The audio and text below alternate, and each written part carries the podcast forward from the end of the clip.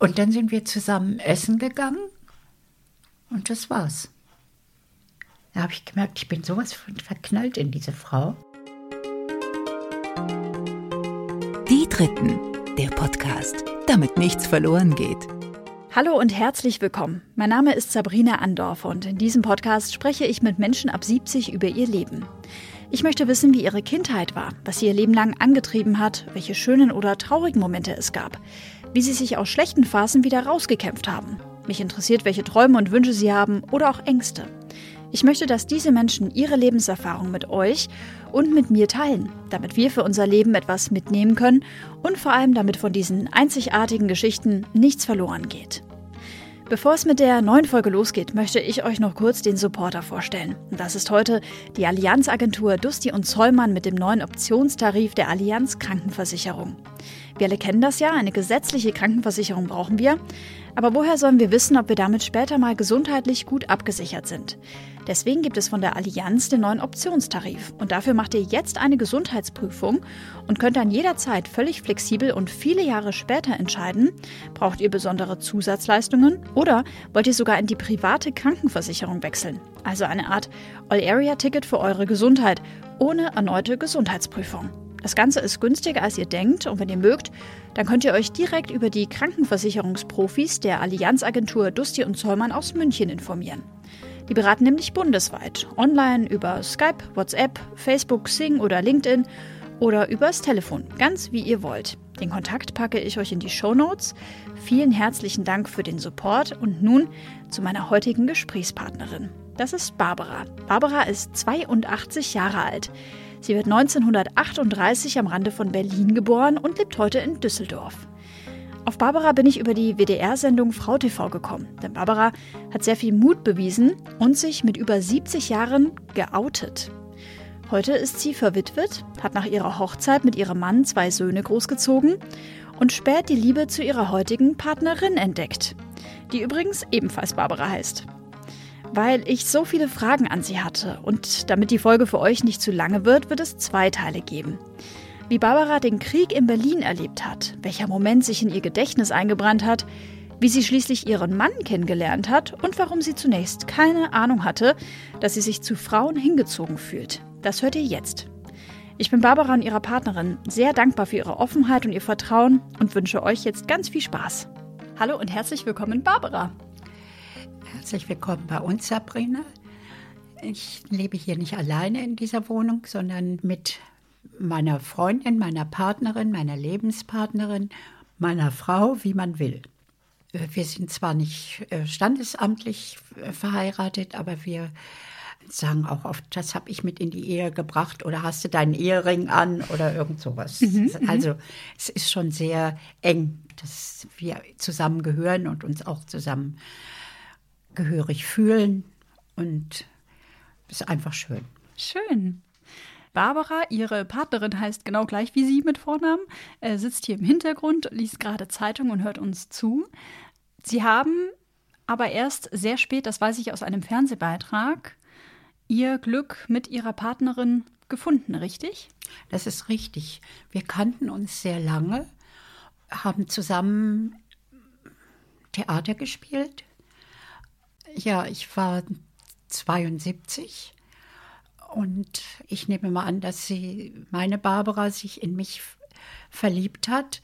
Jedenfalls äh, hat sie heftig um mich geworben, was mir völlig neu war. Das hat also seit vielen hundert Jahren niemand mehr gemacht. Und dann kam es so, dass ich das auch merkte. Ich bin ja eine Spätentwicklerin, daher bin ich ja erst mit 72 lesbisch geworden. Mhm. Und da habe ich das auch erst spät gemerkt. Da hat sie schon äh, zwei Jahre äh, gebraucht, um ja, die Liebe in mir anzufachen. Und das ist ihr dann aber total gut gelungen. Als es einmal Klick gemacht hat, dann war es um mich geschehen und ich habe es nur bedauert, dass ich nicht schon früher drauf gekommen bin, sondern Jahre meines Lebens ohne sie gelebt habe. Und das hätte ich ja schon eher haben können. Aber immerhin sind Sie ja. jetzt schon, das hatten wir im Vorgespräch einmal, schon zehn Jahre zusammen. Ja, das ist richtig. Und ich wurde in der Community hier sehr freundlich aufgenommen. Es war auch so, dass ich die meisten Frauen auch kannte, weil ich im Frauenbuchladen gearbeitet habe und im, in den feministischen Kreisen mich getummelt habe, seitdem ich 40 bin. Und ich war ja ganz lange noch verheiratet oder ich bin jetzt verwitwet. Wir haben ich, mit, mit meinem Mann und ich, wir haben uns getrennt, aber wir sind nicht geschieden gewesen. Wir fanden, hm. das ist nur für Anwälte und für den Staat gut, aber uns bringt es nichts. Und jetzt ist es natürlich noch besser, weil mein Mann war höherer Beamter und ich kriege jetzt eine gute Pension. Der ist vor zwei Jahren verstorben. Ja. Bevor wir noch näher auf Ihre Liebesgeschichte zu Ihrer Barbara eingehen, kommen wir auf Ihre Lebensgeschichte. Sie sind Jahrgang 1938. 1938, genau. Sind geboren wo? In Berlin. In Berlin. Wollen Sie mich mal in das Berlin mitnehmen ins Jahr 1938, 40, 41, 42? Wie war denn so Ihre Kindheit? Hatten Sie Geschwister? Ich bin in Berlin Langwitz geboren, das ist im Süden von Berlin und Langwitz und wir haben gewohnt in Lichterfelde Ost. Das sind Vororte, die erst äh, 1920 eingemeindet wurden. Ah, also bisschen außerhalb von Berlin. Bisschen, quasi. ja, ich sag mal, ich bin auf dem Dorf groß geworden. Mhm. Und das war, hatte ich eine wunderbare Zeit, hatten wir. Wir wohnten in einer kleinen Straße, spielten immer draußen. Nach dem Krieg gab es wie es überall das war, keine Autos. Man konnte also seine Kinder morgens vor die Tür setzen und holte sie zum den jeweiligen Mahlzeiten, wenn es die dann gab, wieder rein. Mhm. Und das war, war sehr schön und sehr unbeschwert. Also ich hatte viele Spielgefährtinnen, hatte auch in dem Alter schon immer mehr Freundinnen, als dass ich Kumpels. mit den Jungs spielte. Mhm. Die Jungs fand ich meistens blöd. Ich hatte zwei ältere Brüder und wir haben uns ziemlich viel gestritten. Und die fanden immer, mein Vater äh, konnte kriegsbedingt nicht bei uns sein, dass sie vier und fünf Jahre älter als ich die Erziehungsarbeit übernehmen müssten. Oh. Weil meine Mutter auch berufstätig war und irgendjemand musste das kleine Kind ja erziehen. Das, waren und das also war dann leider Brüder. ich. oh wei. Also ich habe die sind eigentlich liebe Kerle. Die waren, aber ich habe das nie erlebt, wenn jemand, wenn man in der Schule irgendwie blöd angemacht wurde, dass man sagt, sag ich meinem großen Bruder. Das gab es nicht? Gab es nicht. Also weil Sie dann wussten, Sie müssen mit solchen Themen gar nicht zu Ihren größeren Brüdern kommen? Weiß Oder? ich gar nicht. Vielleicht haben die drauf gewartet. Ich kann das nicht sagen. Aber mhm. ich habe das nie. dachte, die sind sowieso so doof. Die helfen mir bestimmt nicht. Ja. Die ärgern mich ja auch immer. Warum sollen die mich jetzt verteidigen, wenn andere mich ärgern? Ist Ihnen noch was im Kopf geblieben, mit was die Sie geärgert haben? Oh, zum Beispiel, ziehst du meine Schwester am Zopf, ziehe ich deine Schwester am Zopf. Das war aber meine, waren meine beiden Zöpfe. Oh nein. Das heißt, die standen neben Ihnen, einer links, einer rechts, und dann haben die, die an ihren langen sagten das so. Ich weiß jetzt Ach, gar nicht, ob sie das immer gemacht haben, aber aber äh, ich hatte immer das Gefühl, ich muss mich gegen diese beiden wehren. Hm. Obwohl meine Mutter, mit der wir ja zusammenlebten, die äh, schon darauf achtete, dass ich jetzt hier nicht so eine reine Mädchenrolle in der hatte, sondern ich war immer die Kleine und hatte viele Vorteile, die mir damals nicht bewusst waren. Aber, Wie das so ist bei den Nesthäkchen oft, ne? Ja, Mhm. Ja, mhm. ich fühlte, ich muss halt eher ins Bett. Ich durfte dies nicht und jenes nicht. Und das durften die alles. Das fand ich doof. Ja. Ah, verstehe. Ja. Was war denn Ihre Mutter für eine Frau, wenn Sie mir sie mal beschreiben und sie mal charakterisieren würden? Meine Mutter war eine sehr starke Persönlichkeit, die äh, auch selber ihre Mutter in frühen Jahren verloren hat, äh, dann Jura studiert hat, während der Referendarzeit meinen Vater kennengelernt hat. Und die beiden haben dann geheiratet. Meine Mutter wollte eigentlich in den Justizdienst. Das ging dann nach 33 nicht mehr. Mhm. Meine Eltern haben 1932 geheiratet. Mhm. Und die war dann als Anwältin, hatte eine Zulassung als Anwältin, war in einem Anwaltsbüro mit tätig. Warum konnte sie dann da nicht arbeiten? Weil die äh, Frauen an den Herd sollten Kinder kriegen, damit der Führer anständig Soldaten hat, die er mhm. totschießen lassen konnte. Ja. Mhm. Nein, also die, die Rolle der Frau war ja sehr auf äh, Küche und Herd bestimmt.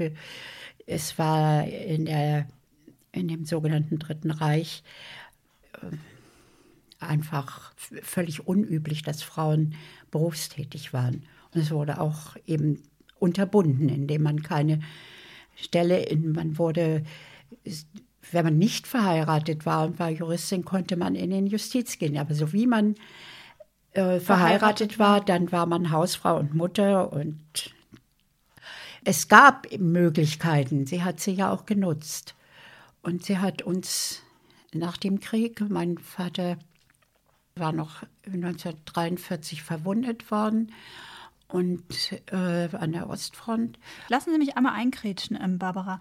Wenn Sie jetzt sagen, dass Ihre Mutter zurückstecken musste, sie konnte eigentlich nicht den beruflichen Weg gehen, den sie gehen wollte, können Sie sich dann an Gespräche erinnern Ihrer Eltern, dass sie da eigentlich was dagegen hatten?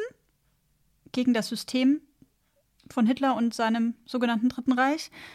Das ist mir nicht in Erinnerung geblieben. Ich hm. war, bin 38 geboren. Ich kann mich da nicht dran Ich meine jetzt auch später. Als später, ja. Zum Beispiel 14, 15, später 16 wurde waren, das, es wurde auch thematisiert mhm. und wurde besprochen. Ah. Also meine Eltern waren nicht im Widerstand, aber mein Vater erzählte, dass sie sich also sehr schwer getan hätten, weil meine Mutter eben berufstätig sein wollte auch und er war ja auch berufstätig. Warum das so ist, weiß ich auch nicht. Mhm. Aber es wäre also leichter gewesen, wenn auch einer von beiden Mitglied in der NSDAP gewesen wäre. Und äh, so wie mein Vater das darstellte, hat er sich dann geopfert, mhm. damit meine Mutter das nicht musste, denn die war auch verschrien als sehr links. Ah. Und das passte ja nicht so zu den Nazis. Mhm, mh. Und, äh, das heißt, Ihr Vater ist dann quasi in die Partei eingetreten? Mein Vater ist in die Partei eingetreten, mhm. als, aber der hat also eine Entnazifizierung. Ich glaube, der brauchte nur was auszufüllen oder so. Da war kein Verfahren und nichts. Er war also wirklich so eine kleine Nummer da. Mhm, mh. Und später musste er dann aber quasi. Mein, ähm, ja, und dann hatten sich meine Eltern verabredet. Die, meine Mutter hat mein Vater noch 1944 im Lazarett besucht. Und dann hatten sie beide schon gemerkt, das geht nicht mehr lange gut. Mhm. Und sie sind, haben gesagt, wir treffen uns nach Kriegsende in Bremen. Da hatte meine Mutter Verwandte, die sich nach dem Tod ihrer Mutter, ihrer Eltern sehr lieb um sie gekümmert haben. Und das ah, okay. waren so unsere Ersatzgroßeltern. Ah, auch. verstehe. Mhm. Das heißt also, wenn ich das jetzt richtig verstehe, wurde irgendwann Ihr Vater in den Krieg eingezogen? 39. 39. Das heißt, da waren Sie ein Jahr alt. Ja. Ungefähr oder anderthalb, je nachdem, zu welchem ja, Zeitpunkt ja, er dann, ne? Sie haben im Januar Geburtstag. Und dann hat er gekämpft, wurde verwundet und als dann ihre Mutter ihren Vater in diesem Lazarett wieder besucht hat, haben die sich verabredet. Klar, kein Handy, keine E-Mail, kein Internet, kein Telefon, nichts funktionierte. Damit die sich nicht aus den Augen verlieren, war dann der Standpunkt, sobald der Krieg vorbei ist, treffen wir uns in Bremen, oder? Ja. Vier Kinder waren bei einer Freundin meiner Mutter in Meseritz seit 1942 oder 43, weiß ich nicht genau, evakuiert. Wo, wo, liegt Meseritz? Meseritz ist heute in Polen. Heißt, ich ah. weiß nicht, wie es heißt. Es okay. ist jenseits der Oder, es heißt jetzt anders. Okay. Es war eine Schulfreundin meiner Mutter, die äh, selber auch drei Kinder hatte, deren Mann gerade gefallen war mhm. und die eine große Wohnung hatte und eine, ein Mädchen, wie man das damals nannte, also eine Hilfe im Haushalt, so, die auch dort wohnte. Ah, okay. Und dann war das sehr stand also drei, drei Kinder kann eine Frau alleine großziehen, die braucht die Hilfe nicht. Aber wenn wir noch drei dazu kamen, dann waren es sechs. Ah. Und dann ah. konnte sie also die, die Hilfe auch quasi behalten. Hilfe behalten. Das genau. war Elsie, die wir alle sehr geliebt Wie haben. Sie? Else und nannte Else. sich, wurde Elsie genannt. Elsie. So. Mhm. Meine Mutter holte uns im November 44 nach Berlin, okay. weil die also Russen also sich so näherten. Und da sind wir also noch relativ moderat geflohen, wenn man das so will. Mhm. Was heißt denn moderat geflohen? Weil wir noch mit dem Zug äh, Fahren konnten? fahren konnten. Ich wurde zwar schon durchs Fenster reingereicht, weil Türen und so war alles schon besetzt und war alles schon Also pickepacke voll mit Menschen. pickepacke voll mit Menschen, mit Koffern, mit sonst was. Der Kreisleiter hatte gesagt, darf überhaupt keiner weg, müssen alle da bleiben. Mein ältester Bruder hat gesagt, ich kann nicht weg. Der war gerade in, der, in die HJ aufgenommen worden. Und ich kann nicht weg, ich muss Deutschland verteidigen. Das heißt, er blieb dann zurück in Polen. Nee, meine Mutter hat ihm eine gescheuert und hat gesagt, kommst jetzt mit. Wie alt war Ihr Bruder da? Mein Bruder war Wenn er da in die Hitlerjugend mit zwölf. zwölf.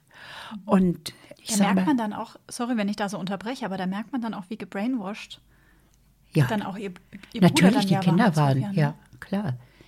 Ich habe ja hier so ein Fotobuch, da hat meine Mutter Mhm. sehr viel reingeschrieben und da gibt es so einen äh, Satz, dass äh, sie ein Gespräch belauscht hatte zwischen den beiden Jungs. Sie gingen damals höchstens in die Volksschule noch. Wen hast denn du lieber, den lieben Gott oder den Führer? Also die sind schon auch in der Grundschule heftig gepusht worden. Wir sind eigentlich sehr evangelisch erzogen mit Kindergottesdienst und so. Da finde ich das schon erstaunlich, wenn die dann, wenn die das dann so sagen. Ja, Was macht das mit Ihnen, wenn Sie da jetzt gerade so ein bisschen dran zurückdenken? es macht mich total traurig. Ich muss mich fast beherrschen, dass ich nicht anfange, Oh. dass mir die Tränen kommen, weil ich mich da so erinnere, dass ich, es war auch abends irgendwie und wir saßen, ich wurde da durch dieses Fenster reingereicht in den Zug und meine Brüder waren da und ich kam ins Gepäcknetz und äh, meine Mutter war weg. Und da hatten wir eine furchtbare Angst. Und dann kam durch den ganzen Zug, wurde immer weitergegeben. Ach Gott. Sonst, äh, sonst trinken Sie einen Schluck, Barbara. Wir haben alle, wir haben alle Zeit der, alle Zeit der Welt. Die Alle Kinder Zeit von einem können beruhigt sein, ihre Mutter ist im Zug. Das wurde dann, das wurde dann gesagt. Das heißt, wenn ich das Es ging also von Abteil zu Abteil durch den Zug, Mund, Mund zu Mund Mund, zu Mund. Handys gab es nicht. Und wir kriegten es dann mit, die Mutter ist da. Wie alt waren Sie dann da ungefähr, wenn Sie sechs. sagen sechs Jahre alt? Mhm. Das heißt, Sie Da wurden gerade meine erste Einschulung hinter mir. Und dann gab es eben diesen Moment, als Sie dann wahrscheinlich knall auf Fall flüchten mussten und eben dann in diesen Zug reingereicht wurden. Sie mit sechs Jahren durchs Fenster ins Gepäcknetz, Ihre Brüder bei Ihnen, die entsprechend älter, also ungefähr so elf und zwölf Jahre, Ja. roundabout.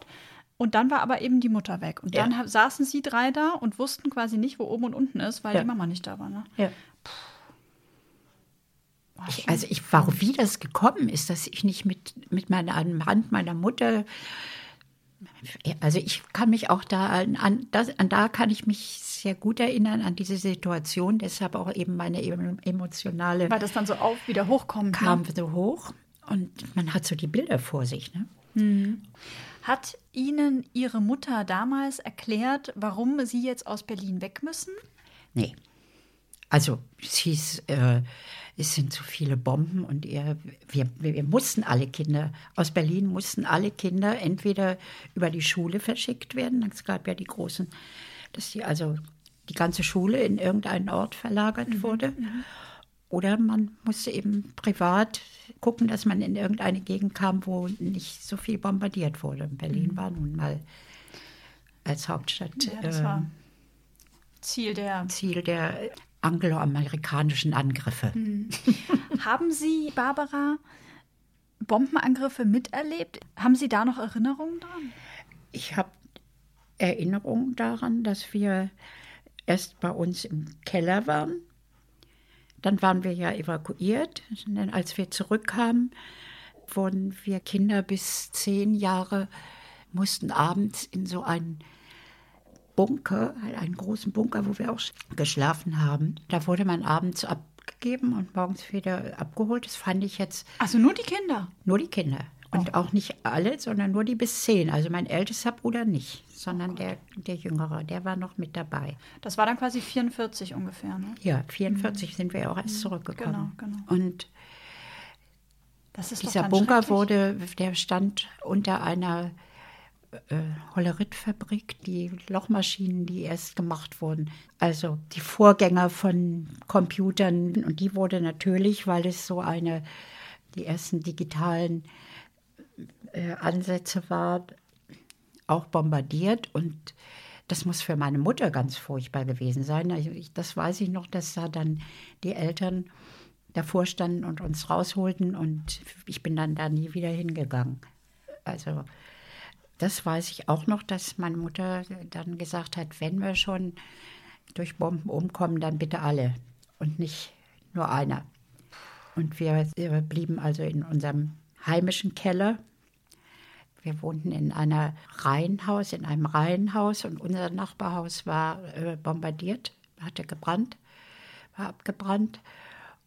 Und da war auch bei uns im Esszimmer, im Wohnzimmer waren die Balken durchgebrannt, dann war da so ein Loch in der Decke.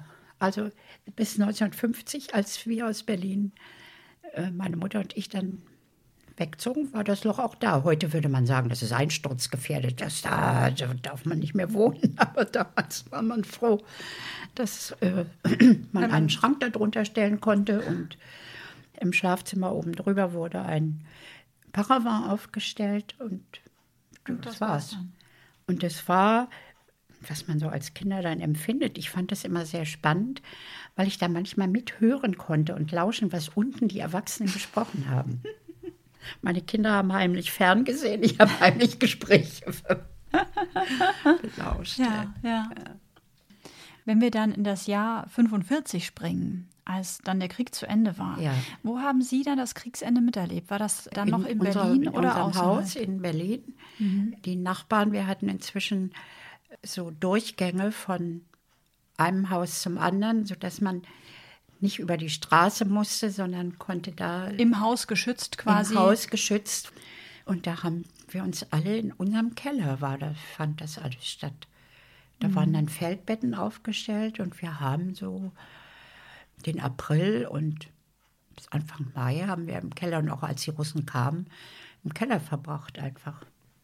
Wie sahen dann diese Tage im Keller aus? Weiß ich nicht mehr. Weggeschlossen, ne? Weggeschlossen. Mhm. Also wir, tagsüber waren wir ja auch an der Wohnung. Ja, also das heißt, Sie konnten dann auch in die Wohnung ja, ja. und haben da auch irgendwie und, Sachen äh, erledigt. Als die Russen dann einmarschierten und in unsere Straße kamen, da waren wir natürlich im Keller, aber, mhm. aber äh, es gibt noch so ein Erlebnis, das ich habe, dass wir hatten äh, einen Garten hinter dem Haus. Da war ein großer Sandkasten und in dem spielte ich. Da waren die Russen aber schon da.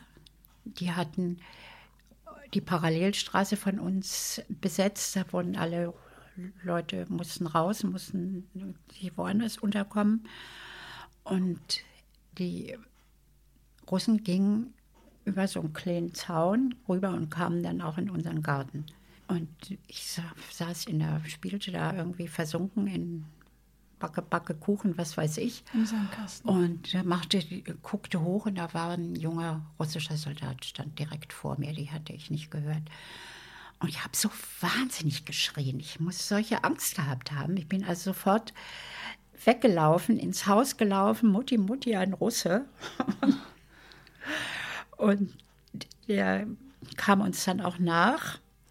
Und meine Mutter kam dann vom Garten in so einen Flur und links ging es die Treppe hoch. Und meine Mutter stand auf der Treppe und geradeaus ging die Tür auf. Die machte die Haustür auf und sagte: Raus, Kommandantur, Kommandantur. Also, die war sehr mhm. schmistig, praktisch den Russen raus. Das ist schon. Äh, Extremst mutig. Extrem mutig auch. Und zeigt also auch ihre Stärke. Der ging auch. Kommandantur war, äh, das muss die Zeit gewesen sein, als die Russen dann auch nicht mehr einfach vergewaltigen durften, sondern auch schon eine gewisse Ordnung herrschte. Und Kommandantur war so wie wenn wir sagen, ich gehe zur Polizei und du wirst schon ah, sehen, was okay. dir passiert. Kommandantur. Kommandantur. So eine Art auch Drohung irgendwie ja. dann dem Soldaten gegenüber? Ja. Boah. Und der ging dann raus. Und meine Mutter war für mich natürlich die Größte, die konnte das auch mit den Russen aufnehmen. Aber das ist so ein Block, den ich habe. Mhm. Und äh, dann weiß ich noch, dann war einmal waren die Russen, kamen dann ja auch immer in die Häuser und guckten, was sie konfiszieren konnten. Und dann machte meine Mutter mich ganz klein und legte mich in Kinderbett. Und weil die waren sehr kinderlieb, die Russen. Und sagte so hier, ach die Kleine, aber ich war ja schon sechs, ne? Und ich wurde Ah. dann so als, Also quasi als Kleinkind als angezogen. ganz Kleinkind angezogen und musste da in dem Kinderbett sein und, und irgendwie die- Daumen die mit- oder irgendwas, weiß ich nicht. Damit die quasi Mitleid hatten Ja. mit ihrer Mutter und mit den Habseligkeiten und dann genau. nicht zu und, viel. und, und dann sagten, naja, lass die mal. Wenn Sie sagen, Ihre Mutter war dann für Sie die Heldin, Ja, absolut. War das dann schon immer was, was sich dann auch durch Ihre Kindheit gezogen hat, dass Ihre Mutter so Ihre Heldin war? Sie war eine sehr starke Frau, sie war die Heldin erst, aber ähm, sie war auch sehr streng. Meine Brüder kriegten viel Prügel, bei mir nicht. Meine Mutter war auch schwer herzkrank. Also wenn sie zwei erstmal versohlt hatte, dann war ich ja das kleine Mädchen, die habe wahrscheinlich auch nicht so viel Dummheiten gemacht und also ich habe wenig abgekriegt. Aber mein, mein mittlerer Bruder, der kann sich heute noch beschweren, sagt, warum hat die das eigentlich gemacht, mich so viel geschlagen. Also das hab- sind nicht Erinnerungen, die ich an sie habe. Bei mir ist das nicht passiert, aber eben, also sie war Das heißt also, die Erziehungsmaßnahmen in der damaligen Zeit, jetzt auch von Ihrer Mutter, waren dann jetzt nicht die, wo man heute sagen würde, das ist noch zeitgemäß. Nee. Schon alleine die körperlichen Strafen, das war ist nicht mehr. Also ich habe das bei meinen Kindern nicht gemacht äh, und heute ist es ja sogar verboten. Wenn wir also mal in die Zeit gehen nach dem Krieg. Ihr Vater wurde verwundet, ist der aber wieder einigermaßen. Der konnte sich wieder retten, ist dann nach, Bre- hat sich nach Bremen aufgemacht in der Hoffnung, In der dass er die Absprache mit Familie seiner- da findet. genau. Und meine Mutter ist nicht nach Bremen gefahren, Oh nein. weil wir so viele Tieffliegerangriffe hatten und sie sich nicht getraut hat. Die Züge wurden beschossen. Ach Gott. Also Tiefflieger, die so richtig so drüber und dann mussten alle raus und sich irgendwo in die Büsche legen. Graben in die Büsche legen und sie hat sich einfach nicht getraut. Das heißt also, Ihr Vater folgt der Absprache mit seiner Frau, fährt irgendwie äh, halb verwundet gefühlt noch nach Bremen und seine Frau kommt aber mit den Kindern nicht. Nee, und er hat gedacht, wir sind einem Tieffliegerangriff zum Opfer gefallen. Gott. Und wir haben gedacht, er hat es gar nicht geschafft, weil es gab ja keine Post, kein, keine Möglichkeit der Verbindung. Wie haben Sie sich dann wieder getroffen? Mein Vater kam dann irgendwann im September, glaube ich, September 45? 45. Ja. Kam der dann nach Berlin? In die Straße, wo Sie nach Berlin, gewohnt haben? Also In die Straße, wo wir gewohnt und hat haben. einfach mal geguckt. Uns gesucht, ja. Können Sie sich daran noch erinnern? Nein. Auch nicht, haben Sie weggestellt. Ja, ne? Komisch. Ich kann mich erinnern, als sein, sein jüngerer Bruder, der kam auch nach Berlin zurück. Da kann ich mich erinnern, dass der wiederkam und, und dann bin ich die Treppe runtergestürzt und dann Vati, Vati und dann war es nicht. Oh, dann war es der Onkel, nur der Onkel. Nur der Onkel. Ich mochte den eigentlich gerne, aber da nicht. da nicht. und da habe ich auch nicht. Äh, also, und, an- dass mein, als mein Vater wiedergekommen ist, ich, ich weiß es einfach nicht. Was ist die Erinnerung, die Sie dann wieder haben nach dem Krieg mit Ihrem Vater, mit Ihrer Familie? Mein Vater hat dann versucht, wieder, der war in äh, einer Bank beschäftigt, da wieder Fuß zu fassen. Und das ging in Bremen nicht. Äh, da hatten die keine Filiale, aber in Hamburg. Und dann ist er nach Hamburg. Und Sie waren aber mit Ihrer Wir Mutter waren noch mit in meinen Brüdern und Berlin. meiner Mutter in Berlin. Und dann hat meine Mutter wohl versucht, ihn zu überreden, mit ihr zusammen die Praxis zu machen. Mhm. Aber das wollte er nicht. Sie war ja inzwischen auch schon Bekannte und gute Juristin gute sozusagen. Mhm. Juristin und hatte ihre Klientel und er wäre da so neu eingestiegen und so praktisch unter seiner Frau zu arbeiten. Oh. Das war, also ich, das kann ich mir nur zusammenreimen. Es Ja. Mhm. wurde mir nie so erzählt, aber denke ich mir, dass das ihm nicht geschmeckt hat. Berlin war dann ja schon Vier-Zonen-Stadt und wir wohnten ja ganz nah an der Grenze. Das heißt, in welcher Zone haben Sie dann äh, Wir gewohnt? haben bei den Amerikanern gelebt, wir hatten Glück. Aber es war eben alles mit Berlin war ja alles so im Umbruch und so schwierig. Also er fand, wir sollten lieber nach Hamburg kommen. Meine Mutter sagte, ich habe hier die gute Praxis und die Leute brauchen mich, die brauchen jemanden, der sie verteidigt. Und es ging ja auch so die ersten Enteignungen los und das geht nicht. Mhm, ich muss jetzt hier bleiben. Und, verstehe.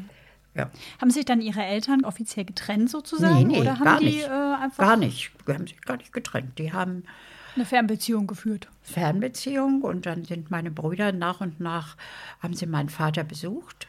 Man nannte das damals Schwarz über die grüne Grenze in den goldenen Westen.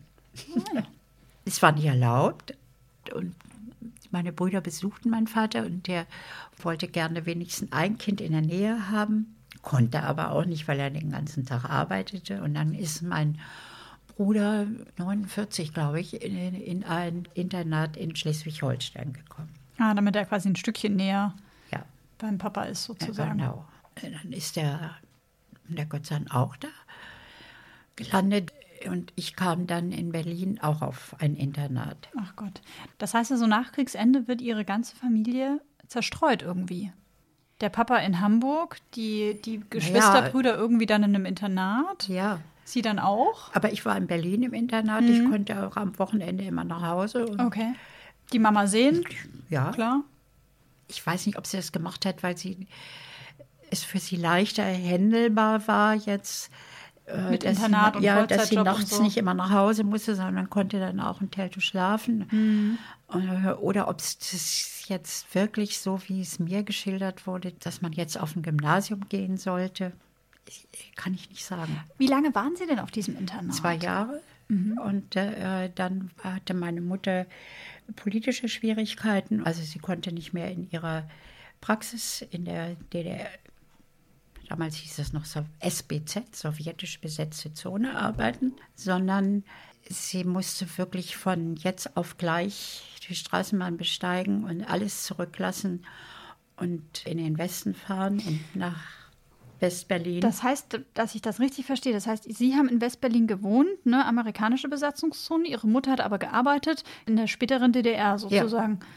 Oh. Und da gab es dann äh, Stress und Probleme und sie musste alles stehen und liegen musste lassen. alles stehen und liegen lassen. Und dann konnten wir natürlich auch konnte das Internat nicht mehr bezahlt werden. Und sie kam ja auch nicht an das Geld ran, was sie eigentlich hatte. Das war auch, wurde auch alles konfisziert. Die ganze Existenz, die man sich nach dem Krieg aufgebaut hatte, weg. plötzlich weg. Ja.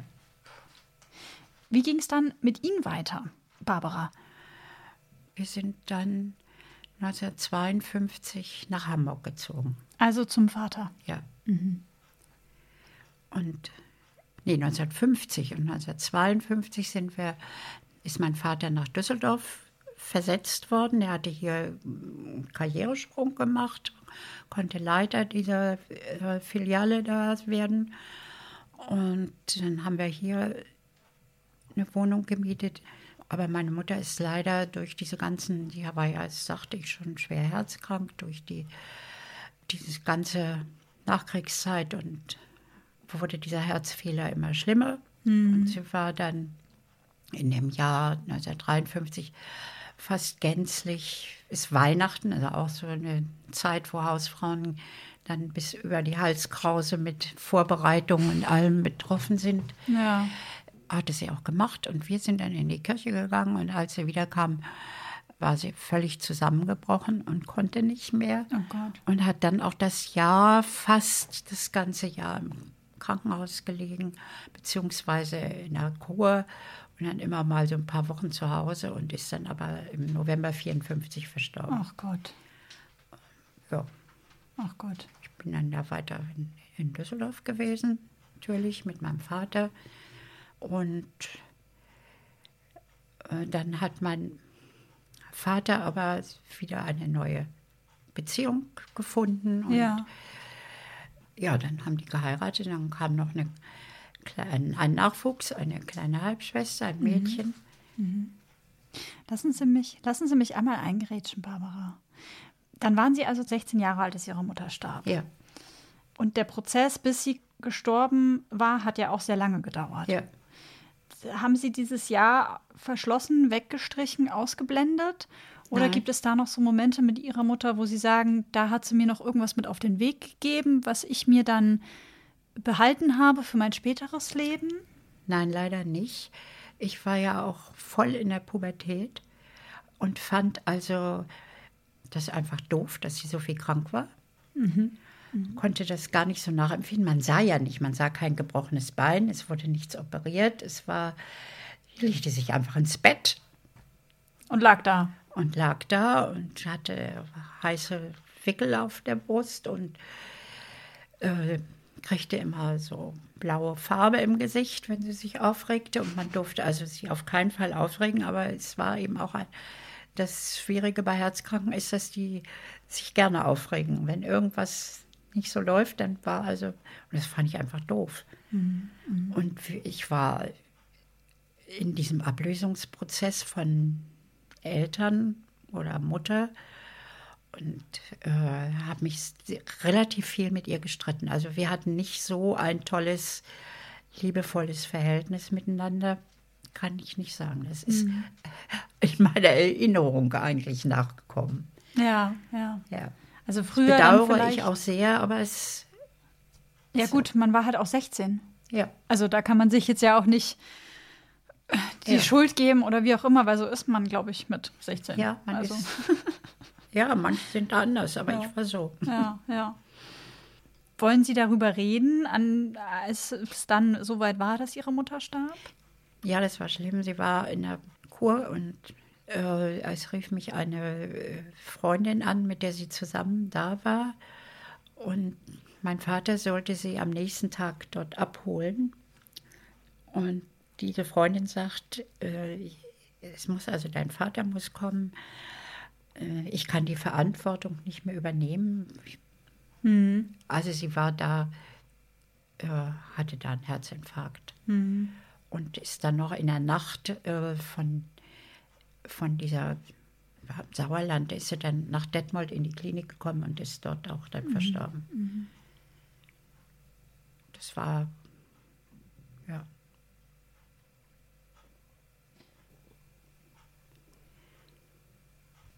Wenn Sie an die Zeit denken, Barbara, wie es danach weiterging, nach dem Tod Ihrer Mutter mit 16, 17, war das dann eine Zeit voller Rebellion und Wut auf die Welt, weil einem Nee. das jetzt passiert und man sowieso schon irgendwie am nicht. ist und sich am Ablösen ist? Oder was war das für Gar nicht. Zeit? Ich habe dann natürlich sehr getrauert, weil ich dann dachte, was hast du immer freche Antworten gegeben und was warst du immer hässlich und äh, mir, ich hatte nicht damit gerechnet, dass sie stirbt. Sie sollte ja auch am nächsten Tag nach Hause kommen. Also ich war schon sehr, sehr, sehr traurig, sehr mitgenommen. Mein Vater konnte das überhaupt nicht ertragen. Sie dann so zu sehen? mich oder? dann so zu sehen. Ah. Und damals äh, war es noch so, dass wenn man in Trauer war, man schwarz anzog. Also ich habe das so im Nachhinein auch als ein, eine Schonung empfunden, weil man jetzt auch mal ein bisschen in Ruhe gelassen wurde. Das heißt, Sie haben dann sich bewusst das schwarze Kleid angezogen und sind Ja. bewusst lange, lange Zeit. Nee, eben nicht lange Zeit. Ach, eben nicht lange Zeit. Nee, mein Vater hat sich zu Weihnachten gewünscht, dass ich das ablege. Oh, Moment mal, aber Ihre Mutter starb doch erst im Ja. November. Ja. Oh, wie fies. Er könnte das, er fände das so furchtbar. Ja, dann habe ich Und dann haben Sie das sich was natürlich anderes gemacht. angezogen. Also mein Vater war ja sowieso immer der Tolle. Mhm. Und äh, wir hatten das nicht so, dass der aus dem Krieg kam und keiner konnte ihn leiden, sondern er, als der Krieg zu Ende war, haben wir gesagt, ach, unser Väterchen und ah. Und der, wenn der kam, war, war, ging die Sonne auf und äh, das heißt, Sie hätten eigentlich gerne im Nachhinein länger bewusst auch schwarz getragen, um bewusst der Umwelt zu zeigen, ich trauere jetzt so einfach noch. Lass Ja, mich ich doch gerne noch das- einfach ein bisschen ja, in Ruhe. Mhm. Lass mich noch in Ruhe. Also ich weiß, dass dann ein, wurde ja hier in Düsseldorf auch Karneval gefeiert, was uns Berlinern ja nicht so. Und äh, war also sowieso karnevalistisch äh, sehr unterbelichtet. Und äh, dann machte irgendjemand Karnevals aus dem Bekanntenkreis Karnevalsparty. Und mein Vater hat mich also beschwatzt, dass ich da hingehe und ich wollte absolut nicht. Ich wollte absolut nicht. Ich dachte, nee, passt nicht, will ich nicht. Ja. Aber ich bin dann hingegangen, weil mein Vater das so gerne wollte. Ihm zu gefallen, hätte ich also sonst was noch gemacht. Was macht das mit einem auch so vielleicht dann später, wenn man nicht die Möglichkeit hat, eigentlich, ich sage jetzt mal, seine Gefühle auszuleben? Weil in der heutigen Zeit ist es ja meistens, würde ich jetzt behaupten, dann doch eher schon so, dass einem dann auch der Raum und der Rahmen gegeben wird. Heutzutage gibt es im Zweifel Hilfe für Jugendliche, wenn die früh ihre Eltern äh, verlieren. Das gab es ja zu ihrer Zeit alles Nee, nicht. da waren ja so viele, die das alles durchgemacht haben. Man war nichts Besonderes. Das war Es normaler in Es Anführungsstrichen. war irgendwie normal, dass ein Elternteil nicht da war. Also es traf ja viele. Wie ging es dann bei Ihnen weiter, Barbara? Sie waren ja verheiratet. Oder Sie sind quasi noch verheiratet, jetzt äh, verwitwet. Als verwitwet, ja. Wie haben Sie denn Ihren Ehemann Im kennengelernt? Studium. Das heißt, Sie folgen den Pfaden Ihrer Mutter, weil die ja Juristin war. Ja, und der Vater war ja auch Jurist. Und Sie dann? Ich wusste nicht, was ich machen sollte. Und äh, jetzt komme ich ins Stocken. Achso, ich, Ob Sie ich fühlte mich ja nach dem Tod meines Vaters sehr für ihn verantwortlich. Dass es ihm gut geht, dass er zufrieden ist und hatte mir also dann schon überlegt, wenn du mal Abitur hast, dann studierst du in Köln, das ist nicht so weit von Düsseldorf weg. Und also es war alles auf Vater ausgerichtet Hm, dass es dem gut geht. dass es dem gut geht. Und als er nun sich wieder ein neues Glück an seine Seite holte, äh, war das für mich ein Befreiungsschlag. Ich war zum Glück nicht eifersüchtig, sondern ich habe gesagt, ja, okay. Jetzt kann er machen und ich mache äh, meins. Ich kann meins machen, wie ich will. Na, Schönes Gefühl dann, oder? das war schön, ja. Das heißt, Sie sind dann Ihren Weg gegangen, haben was dann studiert? Ich habe dann Jura studiert, weil es war, lag so nahe. Die Eltern hatten das auch und ja. und während des Jurastudiums haben Sie habe dann ich meinen Mann kennengelernt, so gegen fast gegen Ende. Wir haben, ich habe dann äh, unter anderem in München studiert und dann hat es irgendwann geschnackelt. Wir haben das ja vorhin schon angedeutet. Sie leben ja jetzt mit einer Partnerin zusammen. Wenn Sie jetzt sagen, es hat geschnackelt, was genau war das dann damals? Ich war wahnsinnig verliebt in den Mann. Ja, der hat mir auch, wie man damals sagte, den Hof gemacht oder um mich umworben. Das fand ich also auch toll. Und ich fand ihn so toll, dass ich dann auch schwanger wurde. Dann haben wir geheiratet, beide noch als Studenten. Es war also für die Familien etwas äh, ungewöhnlich. Weil Sie quasi noch kein sicheres Einkommen, noch keinen kein sicheren Job hatten und so. Einkommen, Keinen Hm. sicheren Job. Und ich habe also eine Klausur verhauen und konnte, hätte noch ein halbes Jahr länger das machen müssen. Und dann habe ich gesagt, nee, und das Baby und habe auf, habe hingeschmissen. Ah, weil Sie quasi schon das Kind hatten. Hatte das äh, Kind Ihren Sohn, glaube ich, ne? Sie haben Hab, zwei ja, den Sohn Söhne. und habe Hm. also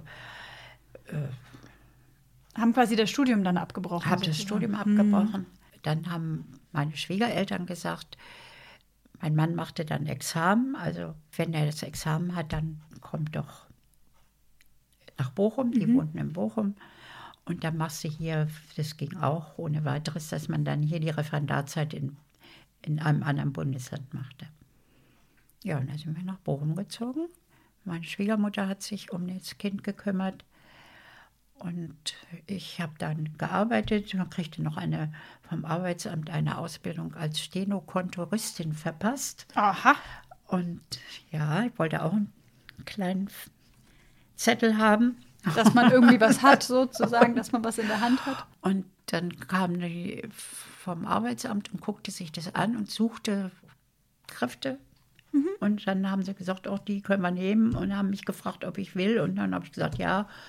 Also bin ich dann beim Arbeitsamt geblieben und habe da äh, noch zwei Jahre gearbeitet, bis ich wieder schwanger war und äh, habe dann blöderweise aufgehört. Aber ich wollte nicht nochmal ein Kind weggeben und Sondern dann auch einfach Mama sein. einfach Mama sein. Würden Sie sagen, dass Sie eine gute Mutter waren, dass Sie Ihre Kinder gut erzogen haben? Das weiß ich nicht. Ich habe mir Mühe gegeben. Ich habe ein ganz gutes Verhältnis zu meinen Kindern. Ich denke, bei meinem ältesten Sohn, er ist, äh, jetzt er ist schon 60, wird mhm. nächstes Jahr 60. Ja. Ja, verrückt, ne? Wenn die eigenen Kinder dann irgendwie schon 60 sind. Was ist das für ein Gefühl? Furchtbar. Als er jetzt bis 60 geht, aber als er 50 wurde, da wurde mir bewusst, wie alt ich bin. ja. Und dann habe ich mich auch bald hier äh, mhm. verliebt.